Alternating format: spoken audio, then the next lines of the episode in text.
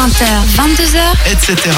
sur cette radio. Comme chaque semaine dans le etc du mardi, nous parlons cinéma avec Alex. D'habitude, il nous fait découvrir des films qu'on est censé redécouvrir, des classiques sur lesquels il serait passé un peu rapidement. Mais là, on va brancher la DeLorean direction le futur, directement avec un film qui sort d'ici une semaine. Voilà, qui sort le 17 juin, le film très très attendu, le nouveau Pixar qui s'appelle Vice Versa, qui a été présenté d'ailleurs euh, hors compétition à Cannes euh, il y a deux semaines. Et j'ai eu la chance de le voir avant tout le monde et de vous en parler ce soir parce que euh, récemment je me suis pas vraiment maté de vieux classiques comme je fais. Et donc du coup je me dis autant parler d'un gros coup de cœur, euh, voilà, qui sort bientôt. Et donc le nouveau Pixar Vice Versa, eh bien c'est Pete Docter, le réalisateur de Monstres et compagnie euh, et là-haut, peut-être que vous vous souvenez de ce film euh, très marquant dans la filmographie Pixar. Deux grands mushs, ils Voilà. étaient excellents. Là-haut. Et bah c'est dans, c'est un peu dans le même style, donc vraiment avec beaucoup de nostalgie, mais beaucoup d'humour également.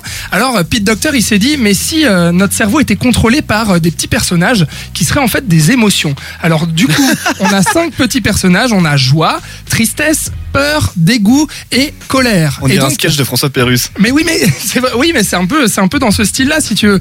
Et donc, euh, on suit en fait le cerveau d'une petite fille qui s'appelle Riley et qui a 11 ans. Et alors, jusqu'à ses 11 ans, mais tout se passe bien. C'est Joie en fait qui est euh, aux commandes du truc euh, et puis qui dirige tout le cerveau et puis qui fait taire un petit peu toutes les autres. euh, Et après, il y a émotions. colère. Et attention, pourquoi colère, peur et dégoût? Parce que les parents de Riley vont déménager. Et puis elle va se retrouver d'une belle maison Et là, à un petit drame. appartement moisi en centre-ville. Et puis la pauvre euh, jeune fille, et bah du coup, euh, voilà, euh, elle va avoir beaucoup de tristesse, beaucoup de peur, de dégoût, etc. Et donc du coup, peu à peu, euh, la pauvre joie, et bah elle va être un petit peu euh, mise de côté. Et puis elle va avoir du mal à gérer tout ça. En fait, elle, Ah, elle va, elle grandir, quoi.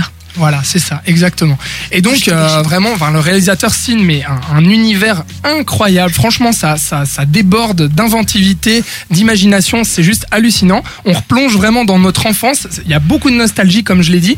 Et puis, bah, l'humour Pixar, voilà, hein, il est toujours là. Il y a des situations incroyables, comme ce dîner à table avec euh, les parents de la jeune Riley et Riley. Et puis, on voit un petit peu euh, toutes les émotions de chacun. Et donc, on voit, bah, par exemple, que les émotions dans le centre de contrôle du cerveau du papa, à table, et ben ils sont en train de regarder un match de foot. Donc, ils en ont rien à foutre de ce que la maman elle dit, tu vois. Voilà, donc typiquement. Et donc, c'est un énorme coup de cœur ce film. Je vous le conseille énormément. Ça sort dans une semaine. Ça s'appelle Vice Versa. Et vraiment, c'est juste tendre, drôle. euh, c'est juste magique. Vraiment, euh, vive Pixar, quoi. Euh, ils ont réussi.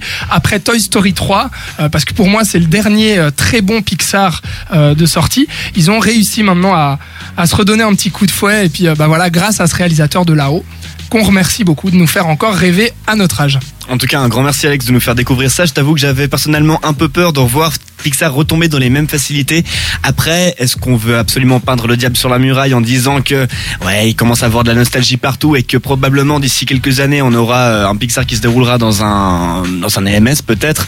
Je sais pas, je sais pas. Peut-être que là je vois le diable un peu en avance, mais bon. Bah, peu importe. l'EMS, c'était là-haut, hein, excuse-moi, mais euh, l'EMS, c'était avec vrai. le vieux papy, c'était déjà fait dans là-haut. Clairement. Non, non, mais là, franchement, c'est c'est quand même, euh, c'est plein de vie. Enfin, je veux dire, c'est c'est pas un truc euh, triste, euh, voilà. Je sais pas, est-ce que toi, Manon, par exemple, ça te donne envie d'aller le voir euh, autant que Coco ou?